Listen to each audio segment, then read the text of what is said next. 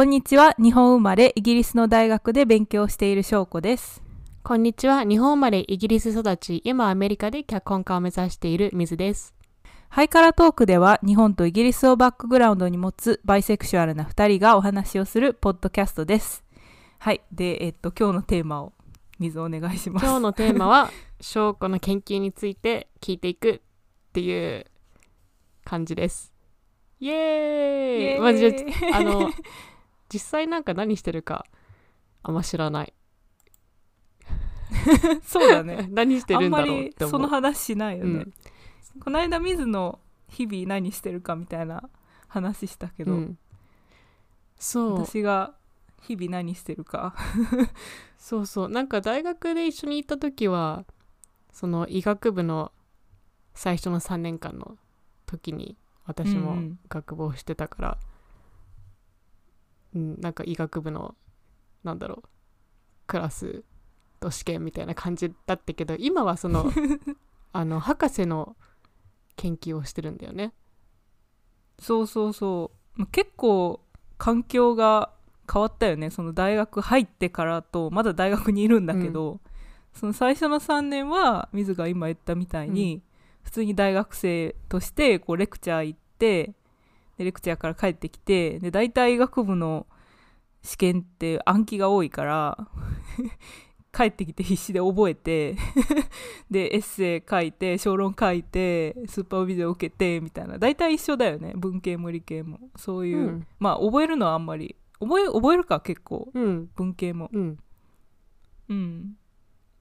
そう。だからそういう感じで3年過ごした後に1年間臨床みたいなのがあって、でまあその話も後でしようかなって思うんだけどでその1年の臨床をやった後にまた3年間今度は博士号っていう研究をやるやつをやって で今に至るって感じじゃああと何年残ってるの？かな。あとね2年臨床残ってんの。今とりあえず3年で博士号を終えないとダメで博士号3年って結構短い方なうんんだけど、短いね。そのイギリスうん、そうイギリスだったら3年か4年で終えるみたいな感じで、まあ、大体みんな生物学系とかだと実験は時間かかるから4年の人とか結構普通にいてアメリカとかだとなんかもっと長いうんって聞くよね、普通に6年7年とか。うん。だよね。そうそれを3年でこう論文を書いて終わらせようとしてるから、な大変だね。かなかタイトな。うん そうそうそう。そうだったね。3年間。でそうだね。でまあ日々研究何してるかっていうと、まあ、研究もいろいろフェーズがあって1年目の一番最初とかはあの私あんまりそのプログラミングとかしたことなかったんだけどプログラミングをやる博士号に入ったからめっちゃその勉強をしてあの修士の授業とかに潜りに行ってなんか統計の授業を受けたりとかコーディングの授業を受けたりとか 修士の授業プラスなんかいろいろ自分で学ぶのとあとなんか、まあ、もう出版された論文をもう一回なんかその解析を同じようにできるかどうかやるみたいなうん。その自分のこう修練みたいな感じの、最初の何ヶ月か過ごしてそうそう。それでまあその後自分のプロジェクトを始めたみたいなえそのプログラミングしたことなかったけど、でもそういうことをしてみたかったの？そうあのー博士号選ぶのめっちゃ迷って悩んでどの、どういう博士号をしようっていうの。私はすごいなんかずっと研究はやりたかったんだけどなんかどういう研究やりたいかみたいな。博士号ってやっぱり結構方向づけみたいなやっぱりその将来やりたい研究の方向で博士号やりたいしうーんまあ後からでも変えれるけどね。なんか一応最後の生徒の期間じゃん、生徒として研究やれる期間だから うんなんか学んだ方がいいかなって思って何学びたいかなって思った時にそのコーディングしたいなってずっとちょっと憧れみたいな感じだったからうん、で探したんだけど。え、その普通に医者だけじゃなくてその博士もうんうん。したいっって思ったのはなんで？そもそも。博士するとなんか なんかなんていうの？優位なことがあったりするあ博士するとね医者的にも優位らしいんだけど、私はあまりそんなことまでは考えてなくて あの私は最初からもう博士号をずっと取りたかったの。なんか普通にちっちゃい頃から、一番最初のなんか夢みたいなのがまあ一番最初だったら違うかもだけどそのあの中学校とか高校とかになっていろんな教科学び出して初めに思ったの夢が科学者だったから、その博士号を取るっていうのはもう絶対こうもうその時から決めてるぐらいのまあ別にその博士号を取るんだみたいなことは思ってなかったけど研究してずっとやっていくんだったらまあ博士号もいつか取るんだろうなうんみたいな感じの感じではいたずっと。でだからどっちかいうとその臨床とかお医者さんになるっていうのが後から来たからもう博士号はもうずっとやりたくて、まあ、研究をさせてくれる期間みたいなのはずっと欲しくてうん。でも本当にこの3年間、まあ、すごい大変だったけどめちゃくちゃ楽しかった、もう本当に楽しかっうんなんかでも分かる研究とか向いてそう。た 向いてそう。逆にそのなんかそのなんだろう医者なんか対面コミュニケーションがうん。ある分野より、うん。その自分の研究をコツコツしてる方が向いてそうな感じはするんだけど、だよね、うん。そうだね。まあそれがもともとだからね。うん、でも医者に医者として働きたい。そうだね、うん。私なんかこう割と役に立ってるって思えることが重要みたいなとこあって。ああそうなんだね。そうそうそう。なんか役に立ちたい気持ちがあるんだよね多分。偉いねわかんない。偉いの？偉いのかな？偉い偉いんじゃない？わかんない。承認欲求みたいな感じじゃない？まずは そう言われればそうかもしれないけど。うん。うん。いやだからこう研究だけやろうって最初思ったんだけどうん。研究だけやってた時になんか本当に役に立つのかなみたいな。なんか自己満じゃないかなみたいな。なんかそういう気持ちがうん。かすかにあってうん。ででも他の科学者になりたいって言ってる人見た時に、まあ、みんなあこれ面白いみたいな。もうそれだけでもう何の迷いもなくこう突き進んでいく人たちもいるのね。うん。だから私はそこでちょっとなんか挫折というかあなんかこの人たちにはなれないなって思ったんだよね。で何したいのかなって思った時にやっぱりそのまあ本当に役に立ってる実感みたいなすぐフィードバックが来てうんうーん。なんかそのなんだろうな。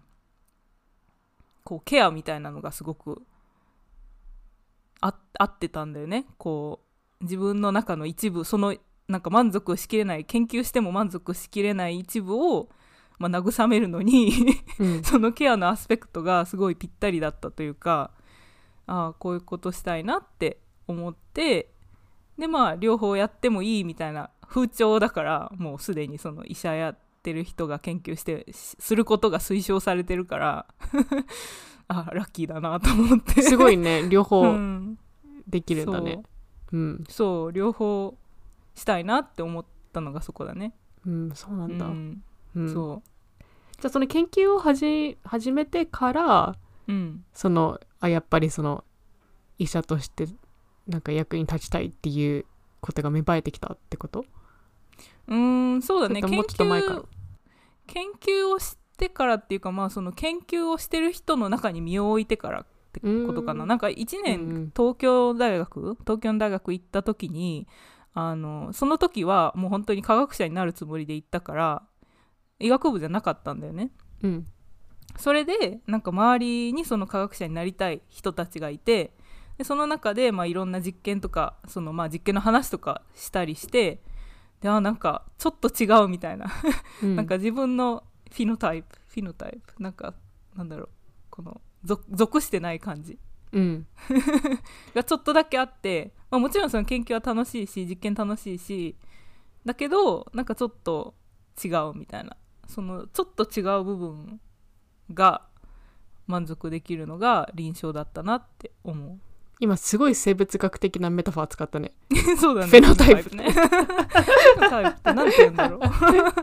そういうふうにつうんわかんない。それ それを初めて聞いた。使い方。すごい用語じゃないだって。でもね生物学でもせ生物学系の人は結構言うよ。なんかコンピュテーショナルバイオロジストのフィノタイプがこういう人だからみたいな、イントロバートだからみたいな。あー。あなんかそういうその分野あるあるみたいな感じだ。でねもやるやるみたいな、うん。ちょっとオタク会話みたいな、うんうん。うん。で今は何の研究してるの？今はねえっとがんの腎臓がんの研究してて別にその特に最初から腎臓に興味があったわけじゃなくて、うん。え待って腎臓ってキドニ？そうそうキドニ。ーーあオッケー。そうそうそうそうそう、うん。そうそう。あのそう尿尿を作るとこね。うん。そうそう。でうん。腎臓がん腎臓に興味あったっていうわけじゃなくてまあがんにはまあ興味あったかな。がんはすごいあのまあ結構まあ大きな病気というかうん。大きな問題だし、まあ、みんなそのがんに苦しめられてるみたいなコンテクストがあるからまあもちろん興味はあったんだけどうん。そのうん。でもどちらかというとそのまあ将来行く分野はともかくとりあえずスキルを学びたいっていうところがまず先にあって、そうそうそう。まあ博士号後からでもそのスキルさえあったらちょっとぐらい分野変えれるなって思ったからうん。そのとりあえず今じゃないと学びにくいスキルを学びたいなって思って。あの博士号の後でも学べるとは思うんだけどやっぱポスドクとしてこう採用してもらう時ってこうどっちかというとその自分のなんだろうこういうスキルありますみたいな感じうんで雇ってもらうから、まあそれまでにそのコンピュテーショナルなあの解析とかできるスキルありますって言いたいなって思って博士号をそういう風に選んだかな。ううんんそうそうそう。みずコーディングとかしたことある？うーんプログラミングみたいな。コーディング1回ぐらいしたことあるかな？あすごい。なんかうん。その日本のサマースクールになんか、うんうんうん。言ってたあのね。運営とかしてたんだけどうん。その時なんかあこれもコーディングじゃないのかな？何がコーディングか分かんないけどうん。なんかそのレーテックを使ってなんかうんフォーマットするみたいな、うんそうそうそう。レイみたいのをテックもしてそそうだね。うでその時になんかめっちゃ Google とか使ってしたんだけどううその仕事をしあのおこれししてくださいって言われた人にうん。あすごい上手だね。前にしたことあるって聞かれて えしたことないけどそんな上手なんだ。全部 Google だよみたいな感じで。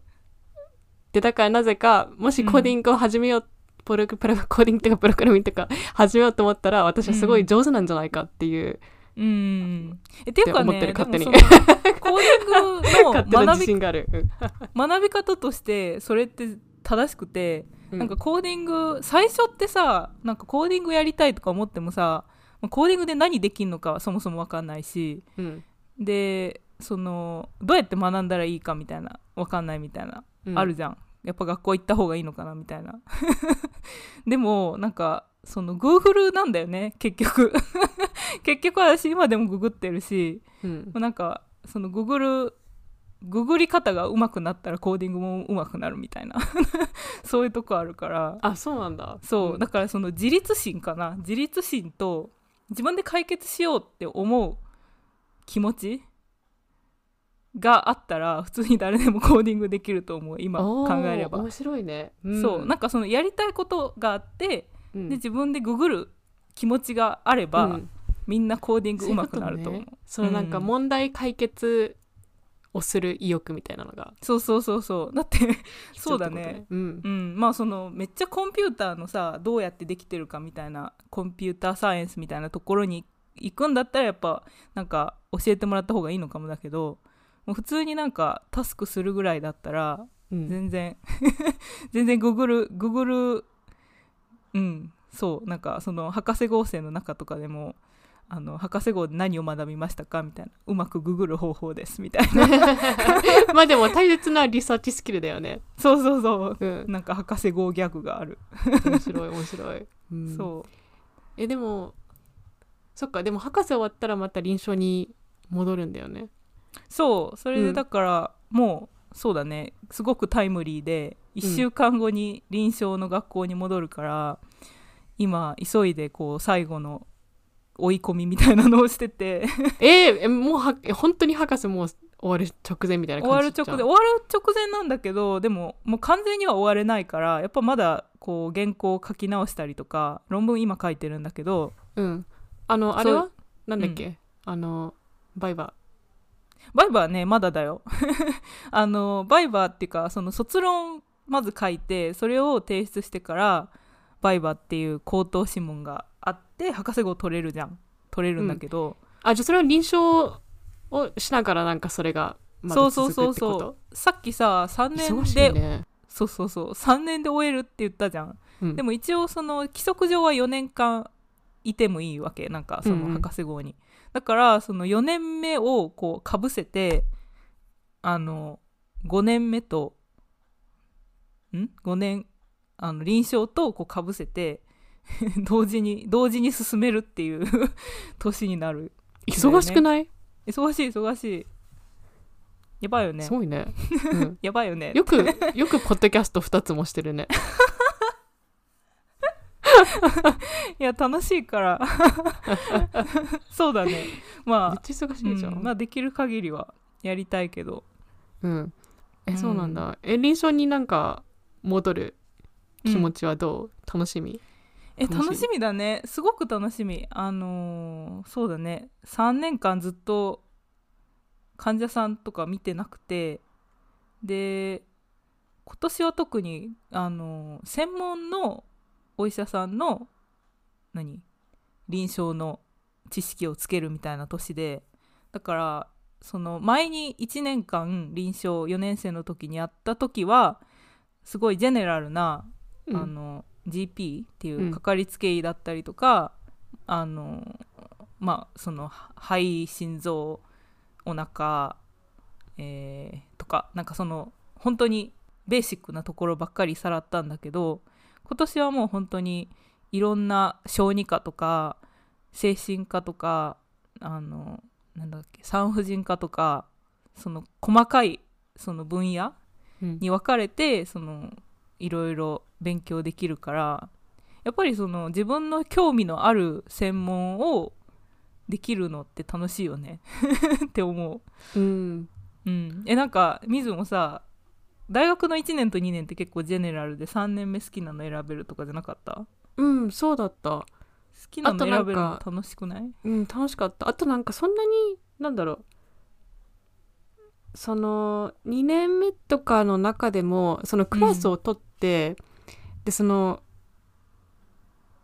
例えば政治思想史1840年から現代まで例えばのクラス取ったとして、うんですごいトピックがいろいろあって、でその中でどれについてエッセイを書くか自分でなんか選んでよくて。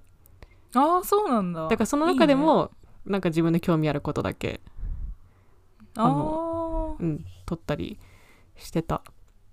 いいね、医そう。学部それできないからね。そうそうそう。そう。それ一応全部学ばないそうそう。そう。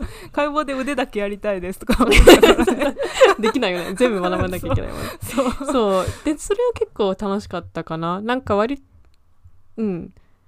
で例えばそのスーパービジョンって、まあ、医学部どうかわかんないけどあの政治学部は23人とかだったけど、うん。そうすごい マイナーなトピックなんか一人で選んだ時とかは普通に他にそれ選んだ人がいないかいなかったから スーパーバイザーと1対1でちょっとラッキーみたいな。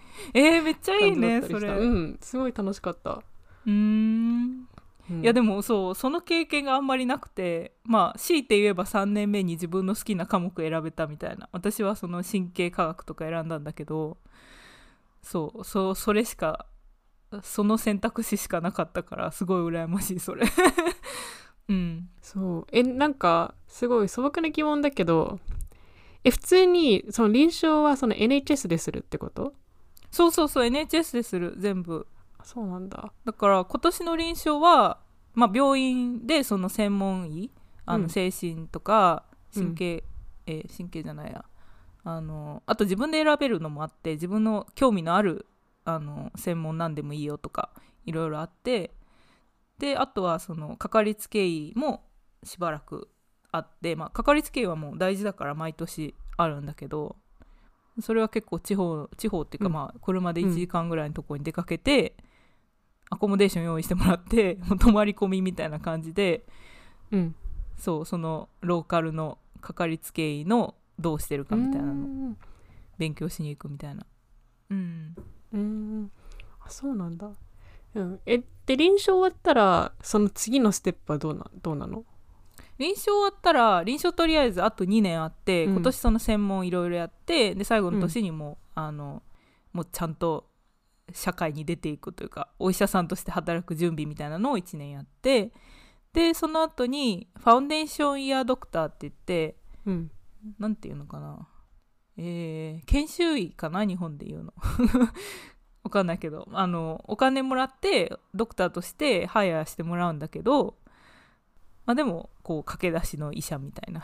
うん。が2年ある、うん、あそうそう。そうなんだ。じゃあその、うんジュニアドクターって言われてるのはどこの段そう階なの？そうジュニアドクターって言われてるのはそのファウンデーションイヤードクター。ああそういうことね。うん、うんうん。そう。2年間ある。うん。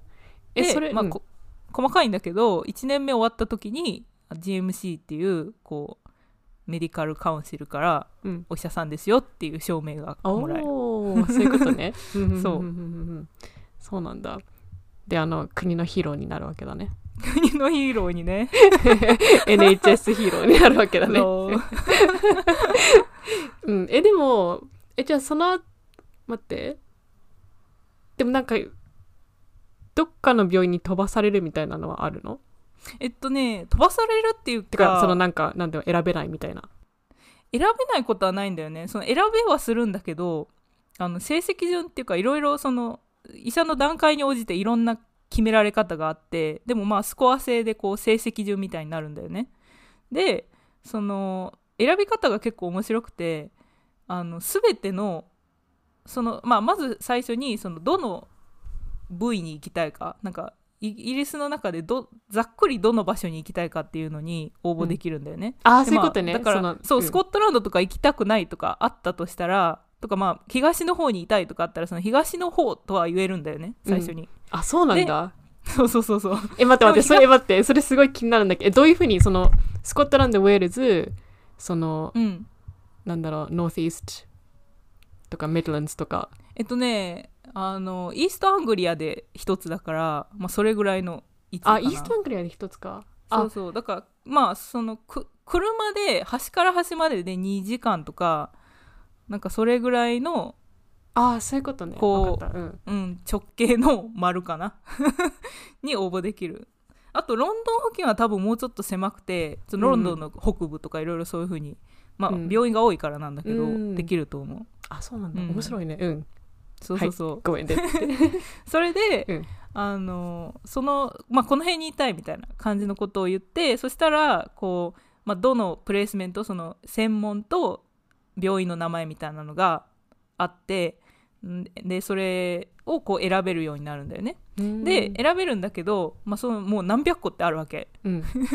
その何百個ってある中のをもう1番からその、まあ、500番まで全部自分でランキングつけて500まで全部ランキングするの500まで全部ランキング 嘘。本当。超時間かかるじゃん。超時間かかる。まあでも500をうんまあそうだね。500の可能性もあるよね。成績悪かったら。そう。だからまあ最初にこう場所で多分場所とか専門とか自分の優先したいものでこう上の方固めてうん。でまあ下の方は割とどうでもいいっていう人結構いるからそうそうそう。そういう感じでこう500個のランキングをこう出してそしたらこう成績順に見ていって成績順にこう上からその人がランクしたものを見ていってくれる。だからうん。1番の人をまず最初に見て1番の人をもちろん1番目のを取るじゃん。で2番目の人がいたら2番目の人の1番がその1番目の人とかぶっててもそこ取れないってなってたら2番目の人はその2番のやつをもらえうるみたいな、んそういうことね。でもかぶってなかったら普通にその最初のチョイスそうそう最初のチョイスをもらえるる、へえそうそういうシステムなんだよね。そうなんだ。そうなんか面白いよね、この、うん。このシステム。でなんかあの医学部に戻ってきたなって思ったのが今年専門を選べるって言ったじゃん。どの専門のちょっと見てみたいかみたいな選べるんだけどそれも同じシステムでだから私まあそのさすがに500個とかないんだけどその専門を専門とその周りの病院を多分50個ぐらいあるのを、うん。こうランキングつけないとダメで。すごいね。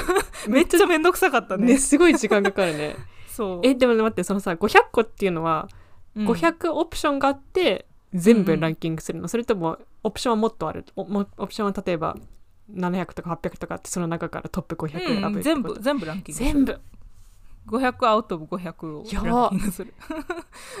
めっちゃ時間かかるよね。えそんなに。なんか。第500志望とか考えたことそう第500志望。すごい。そうだね。うん。そうだね。それでやると本当にどれをどれが欲しいかみたいな。まあフェアではあるよね。で1回で一気に全員見れるから確かに理にかなってはいる。そのうん、うんこのポジションやっぱり埋まらなかったから次募集とかしなくていいからもうもうそうだね。みんなの優勢順位分かってるから。そうだね。とても効率はいいよね。ね 向こう的にはね。向こう的には。そうそうそう。ただそのこそのこっちとしては全部 しなきゃいけないっていう。のが面白い。うん。そんな感じ。そんな感じなんだ、まあ面白いよね。いろいろなマニュアル作業があるのがうん。やっぱ NHS の NHS の醍醐味だね。そうだね。ちょっと思ってたその NHS 最悪最悪あて思た。っち側エンドも手動だからね。一番目の人この人ありそう。ありそうだよね。ありそう。めっちゃありそう。なんかこういうのって本当にさっきプログラミング何できるのみたいなの言ったけどプログラミングがやるべきタスクなんだよね。こういうのこそ。こういうなんか事務事務マニュア事務作業みたいなあのレペティティブなうん。感じの作業、なんだけどなんかやっぱりなんでかわかんないけど NHS は結構まだアナログだから こういろいろいろいろ改善の余地がきっとあるなって。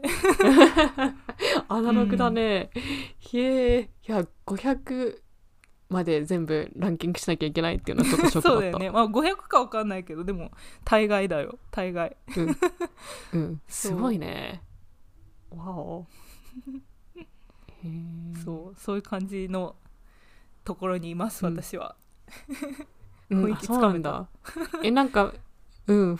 うんつかめた。前そのなんかそのクリニカルジェネティシストみたいな遺伝のその医者になりたいっていうのはうん言ってたよね。そうそれはまだ。私今やってる博士号が、まあ、やっぱ遺伝のことやっててでその前私神経科学3年で取ったって言ったじゃん。神経科学取ったのは普通に科目としてめっちゃ面白かったんだよね。うんでその実験結果みたいな、まあ、ここ脳のこの部位が感情を司っていますみたいな、そういうの面白いじゃんでえ そうなんだみたいな。でそれで神経科学取ったんだけどでその時にプロジェクトもやったんだよね。そのやっぱりあの研究やりたいと思ってたからその神経科学の研究と思って。やったんだけどなんかあんまり向いてなくて、でななんで向いてないって思ったかっていうとこうその認知行動学みたいな感じのことをやったんだよね、うん。あなんか猿のやつ、猿のやつ、うん猿のやつ。猿の話してたうんよね、覚えてる。あのマーモセットっていうめっちゃ可愛いちっちゃい猿がいてでそのマーモセットにもうマシュマロをあげるお仕事をしてたんだけど マシュマロマシュマロをあげた時その脳波がのでテンションの上がり具合が分かるんだけどそのこう脳のどの部位部位を押さえたらこうマシュマロをあげた時により喜ぶかとか、喜ばなくなるかみたいなそういうのを見てて。でまあそれ以外にもあともう一つ面白いのがあの恐怖？恐怖度テストみたいなのがあって恐怖度テストってどうやって測るかわかる？そのどれぐらいその猿が怯えてるかを見るテストなんだけどどうするかわかる？えなんか怖いものを見せるってこと？まあ怖いものそうそうそうだね、何だと思う？怖いもの。え何が怖いんだろう？なんかあのびっくり箱。なんかピエロが出てくるやつみたいな。まあ確かにびっくりしてる。うん。えどういうことするの？えっとね一つはあの蛇なんだよね。蛇の模型。ああこう扉開けたら蛇の模型があるっていうの。まああんまりその非人道的なことできないから、こうあんまりこう脅かすみたいなうんびっくりみたいなのあんまり良くなくて多分ねそれでその蛇の模型がただそこにあるっていうだけでなんか本能的に怖がるんだって猿が。そうなんだね。そう、までもう一つがめっちゃ面白いんだけど、で私こっちの方の実験したんだけどあの知らない人がケージの前に立ってたらうん。怖がるんだよ。なんかあのそうなんだ。そう。なんかそのずっと世話してくれてる人とかにはだんだんあこの人餌くれる人だみたいになるんだけど、うん。まあ、初めて見る人になったらそう普通に警戒するんね。うん。であのでももう猿は自分たちのこと見知ってるじゃん。うん。どうすると思う？えなんか変装して入るの？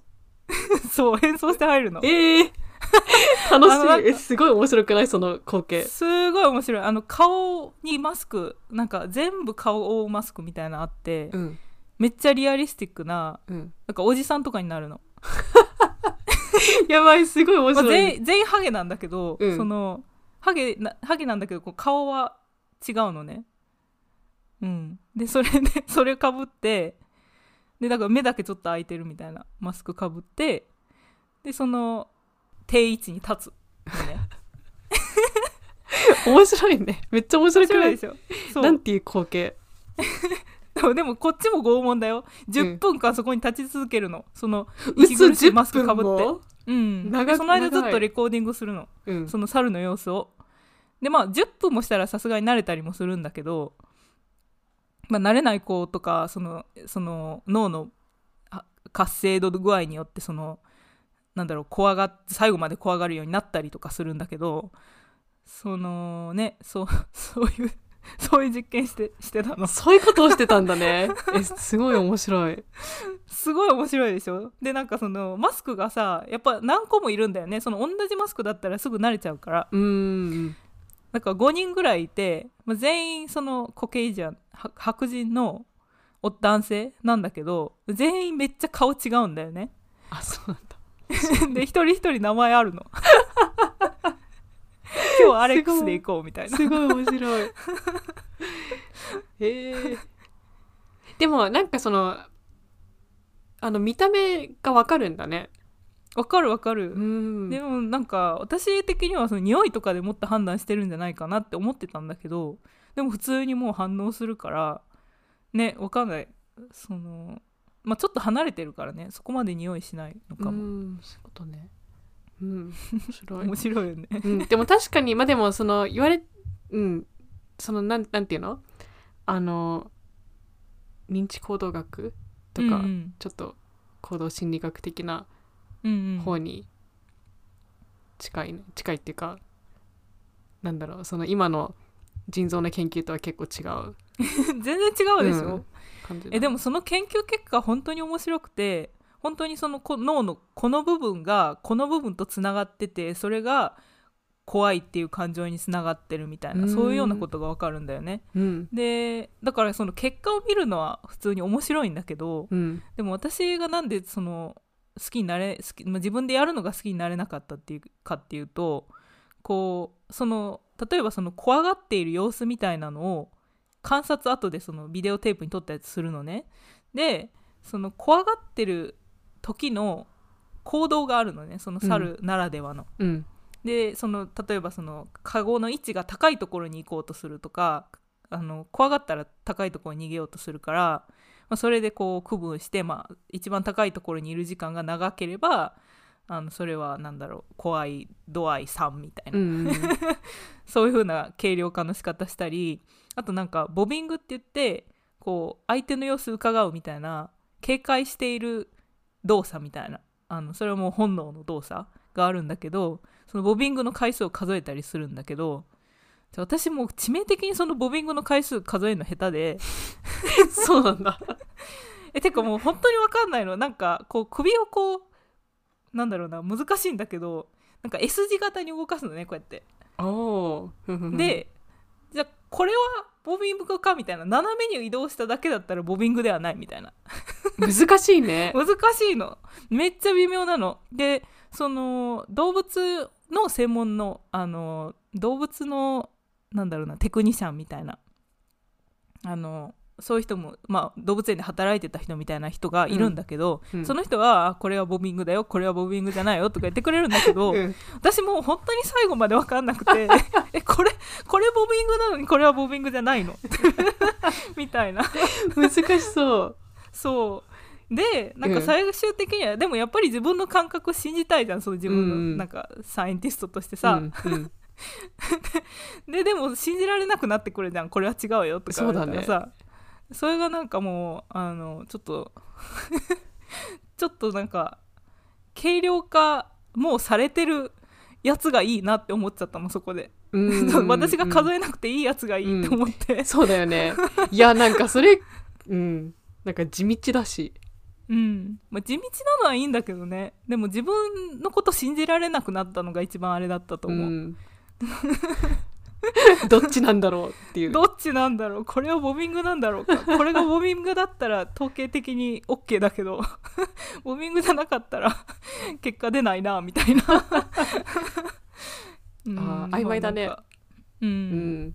まあねでもめっちゃ明らかな時は明らかなんだけどね。まあ100回やってたら0回の時よりもはっきりしてるからそれはそれで分かりやすいんだけど。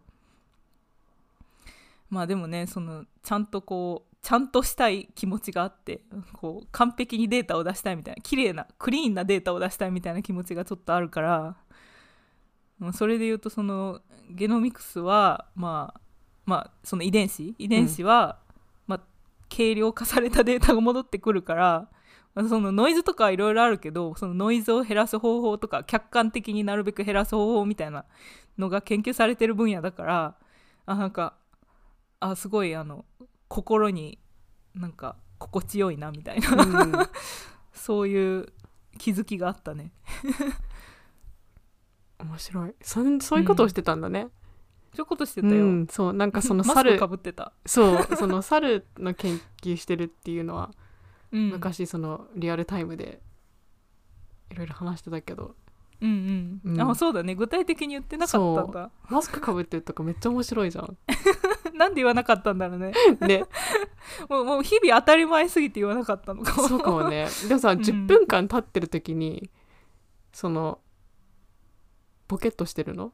ボケっとしてるね。なんかもう頭ぼーっとしてくる。こう自分の吐いた息を吸ってるからなんかラバーでできてるやばい。うん。目しか開いてないの？あでなんか首までああるの。うん。そう。で首も本当になんかシワシワのおじいさんみたいなマスクだったらシワシワになってたりして本当に本当に怖いよ。ね。怖いっていうかリアえルなんかふ、うん。うん、すごい。面白いですよ。面白いすごい面最白い。先端の最先端の認知行動学だよ。ね。わお。わお。うん。そう。えでもそのその分野では普通にまかり通ったやり方なんだよね。うん。うん。でそれをなんか人間とかに応用できるってこと？そうだね。まあ猿を使うのはそのマウスとかでもできるんだけど猿はやっぱり人間に近い脳の構造をしてるから猿のこの分野って言ったら人間の同じ分野っていうのが言いやすい。うん。マウスだとちょっと形が違ったりしてあこの分野はどこの分野なんだろうみたいな。あのすごい何？進化学的にずっと同じみたいな、うん。あの場所だったらいいんだけどもうちょっとこう人間特有の場所とかこう霊長類特有霊長類、うん、の場所とかを知りたい時は猿使わないとダメみたいなのがあって。うん。そうだね。うん。うん。えね今のの今の研究は猿じゃなくてうん。何してるの？今の研究はねあのマウス使っててうん。でもやっぱり遺伝子の研究はこう人間のデータがあるとこが強いんだよね。その出版出版？パブリケーション出すっていう意味で。でも私結構自分のデデータっていうか好きでそのプロジェクトが好きでなんでかっていうとやっぱマウスの方が綺麗なデータ取れるんだよね。うん。私やっぱり綺麗なデータ好きなんだなって思ってこうコントロールできるからこう同じ状況下であのその治療したやつとしてないやつを同じ状況下でこう一斉にあのサンプル出せるから人間だとやっぱそのその手術をした時とかこう今日にしてくださいとか絶対無理だから、うんうん、だからそういう意味でコントロールできるマウスのデータいいなって 思ってるね。でもそのなんか、例えば、うん、そのコントロールとかあなんだ綺麗なデータ出すのが好きっていう、うん。その自分の特徴はうん、その実際のなんか人生でうん、になんか支障をきたしたりしない？師匠なんていうの？そのなんかその支障じゃないけど その普通の生活でもそう。それともうん。そのでなんか研究してる時はすごいこうビシッとこうなんていうのちゃんとパラメータが貼ってある中でしたいみたいな。うーんそうだね。なんかこういうタスクがあるタスクがある時にこう端からちゃんと埋めていきたいみたいな。こうなんかアイデアが浮かんだらそれ絶対書き留めとかないと、まあ、忘れちゃうから書いて後からでも時間ある時にやるとかそういうなんか漏れがないことを確認するのはめっちゃ好きだね。ああそういうことね、うん、そう一旦思いついたアイデアをうん。こうなんだろうな。わ知らないうちに取りこぼすのが嫌だからうん。書いて、まあ、その後から見直してあこれちょっとなんだろうブーシッだなとか、うん。うん。なんか思ったらそれはそれでいいんだけど、うん。でもそのちゃんと納得してやめるまでこういろいろこう全部全部試してみたいみたいなのは結構ある。ああそういうことね、ううんん。でも例えばそのなんか人生の中でそのコントロールができないなんかこととか起きたりすることに対して別に特にストレスとかは感じない、あそれは結構ないね。うん、それ別にいいんだね。うん。うん。それは仕事だけかな多分、うん、仕事の、ね。特に研究が多いね。まあ臨床はもうその臨時対応みたいなのがやっぱりあると思うから、結構そこでスイッチ変わるというか私は割とそのソフトな面においてはうん。結構ルーズだと思う。ん、まあそうだよね。何でもそうそういうそういう印象。うん。ううん。面白いね。うん、うん。ただその研究に関してはやっぱうん。パブリケーションにするからちゃんとなんだろう自分で納得いったやつじゃないと嫌みたいなうん、妙な こだわりがあるよね。うん。面白い。わかる、うん。なんか心理分析として面白いねなんでだろうね、うん。別に全然完璧主義とかではないと思う。もううん。家の中とか見たら。そうそうそう。でもなんかそういうなんかでもそういうふうにこう研究するのが好きな人ってそのなんていうのパーソナルライフでも完璧主義だったりするのかなと思ったけどそうじゃないもんね。そうじゃないよね、うん。私は適当で少なくとも私は。チリだもんね。うん。うんそうだね。そうだね。水も完璧主義って言ってたよね。そうだね。あでもねそのすごい面倒くさがり屋だからその実験とかそういうのには全く向いてないから、その同じ作業を何回もするっていうのはすごく苦手だと思う。ん。ううん。でももう一つ実験つながりで思い出した話していい？うんいいよ。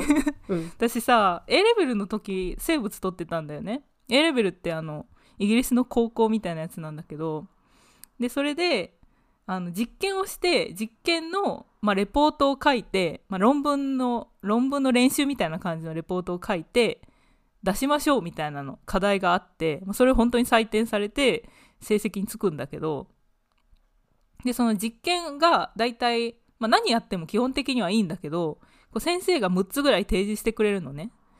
であのその時にまあほとんどの人が選んだのがこう水の中で海藻みたいなのを育ててでその光合成するから光合成したらこう泡になってこう酸素が出てくる酸素が出てくる？え？違うか。え二酸化炭素取り込んで酸素出すからそのなんか酸素がどれぐらいの光でどれぐらいの酸素が出るかみたいなそういうのを計量するみたいな実験があってでそれをほとんどの人選んだんだよね。なんでかわかんないんだけど。で私はあの、まあ、一番面白そうな選ぼうと思って選んだらあのカタツムリのあのカタツムリってそのイギリスで害虫じゃん。あのガーデニングの。うん。スラッスラッグ？えっ、とナメクジとカタツムリがこう野菜とか食べちゃうからガーデニングのうん。ペストみたいな感じで言われてるからそのカタツムリをどうやったらあの食い止めることができるかっていう実験をして。え。ー、うん面白そう。だでもそれも行動学なんだよね。ある意味で。なんかその確かに。やっぱ好きなんだなって思うんだけどその頃からいやでもだ 誰もそれ選ばなくて。でやり始めてなんでか分かったの。こうカタツムリをどういうふうに実験すると思う？それ。